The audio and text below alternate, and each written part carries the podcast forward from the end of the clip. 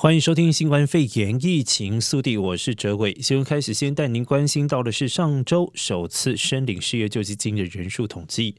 美国政府周五将要发布十号非农就业报告，而这两天陆续公布的相关数据都不是太好看。美国劳工部五号表示，截至十月三十号当周初领失业救济金人数有七十五点一万，比起前一周少了七千人，但仍然高过于彭博资讯预估的七十三点五万人。虽然已经大幅减少，但仍然超过。两千零七到两千零九经济大衰退时期的最高峰六十六点五万人，而有小非农之称的 ADP 就业数据四号出炉，显示美国民间企业上个月仅新聘了三十六点五万名的员工，远低于市场预期的六十万人，为七月以来最小增幅。而即使美国十月就业人口比二月少了一千零七十万人，表明全美超过两千两百万人因为新冠疫情丢掉饭碗之后，已经有将近一半的民众重新返回职场。但是，美国劳工统计局本周五将要发布的十月非农就业报告，预料将会捎来坏的消息，显示劳动市场复苏进一步放缓。而经济学家预测，美国十月非农就业人数将要新增。六十万人，略低于九月的六十六点一万人，这仍使美国在疫情期间减少了一千万个工作岗位，导致大批的民众陷入困境，无力维持生计。而由于国会两党迟迟谈不拢新一轮的纾困案，美国联邦政府加码发放的失业救济金已经在七月底断粮。而该法案除了为失业民众提供定期失业救济金之外，每周还额外补助六百美元的救济金。哥伦比亚大学贫困与社会政策中心的一项研究表明，这项救助计划到期已经造成了全美每个月贫穷率攀升。关心选举消息，特朗普推文表示要法律战全面挑战拜登胜选州。总统特朗普阵营传出将在内华达州提出诉讼之后，特朗普今天又在推文当中表示，将对最近民主党候选人拜登声称胜出的州全面提出法律挑战。他在另外一条推文当中也声称已经赢得了关键的宾州，而从四号凌晨两点半在白宫发表讲话认定胜选至今，特朗普已经一天半没有在媒体前露面。他今天上午首先以大写英文推文要求停止计票，随后又推文称在宾州大胜。而根据有线电视新闻网 CNN 的最新统计，目前拜登占以两百五十三张选举人票领先特朗普的两百一十三张，两个人都没有达到当选的两百七十张的门槛。特朗普在宾州以百分之五十点三得票率，暂时领先拜登的百分之四十八点五。而宾州有二十张选举人票，如果失去宾州，特朗普确定连任失败。而特朗普之后推文表示，将会对最近拜登声称赢下的所有州采取法律行动，通过法律挑战选民与州选举舞弊。他指称有大量的证据足以佐证，至于所谓的证据，查看媒体即可。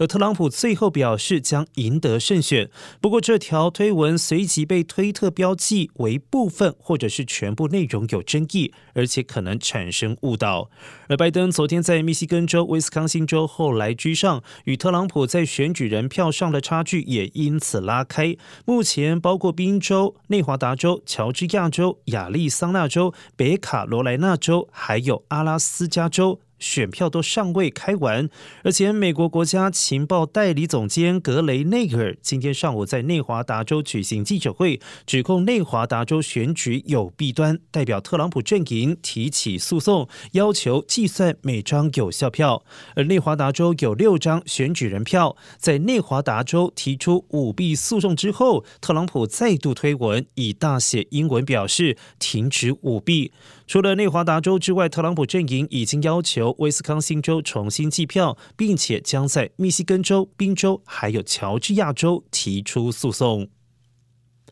而民主党众院选情不佳，传有意要换下议长佩洛西。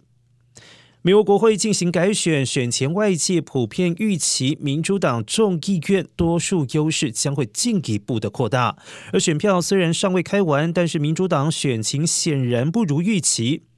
媒体报道，民主党党内部分人士有意要换下众议院议长佩洛西。根据《纽约时报》最新开票的统计，截至美东时间五号上午的九点半，目前开出的三百九十五个众院席次当中，民主党拿下了两百零五席，共和党则是取得一百九十席。其中，共和党翻转九席的民主党席次，民主党则只翻转了两席共和党席次。国会山庄报。四号引述了两名不具名的民主党籍众议员表示，目前党内几位中间派的议员私下讨论，可能转而支持众议院民主党党团主席杰弗瑞斯担任下届众议院议长。而根据报道，民主党内对众院改选结果感到挫折，而部分的选区在郊区的中间派众议员担心佩洛西领导策略伤害到他们的选情，纷纷将矛头指向他。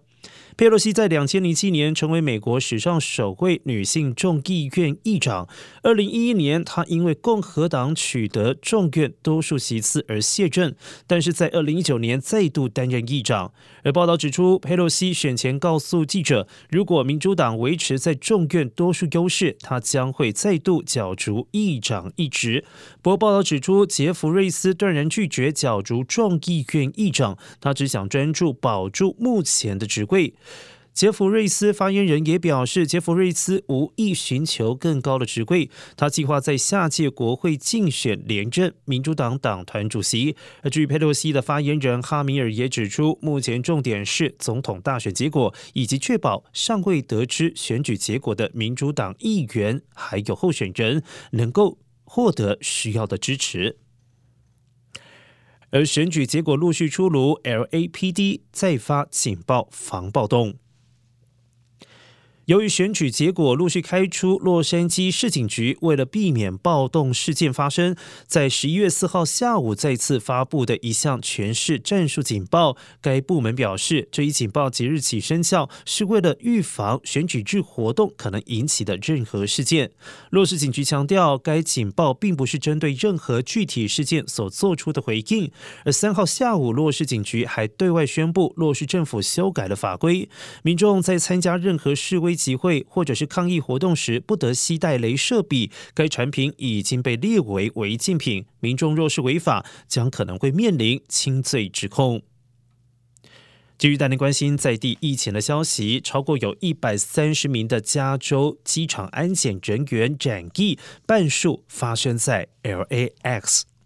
最新的统计显示，从三月份新冠大流行以来，在加州机场内有一百三十多名联邦运输安全管理局的工作人员染疫，而其中超过半数有七十三例发生在洛杉矶国际机场之内。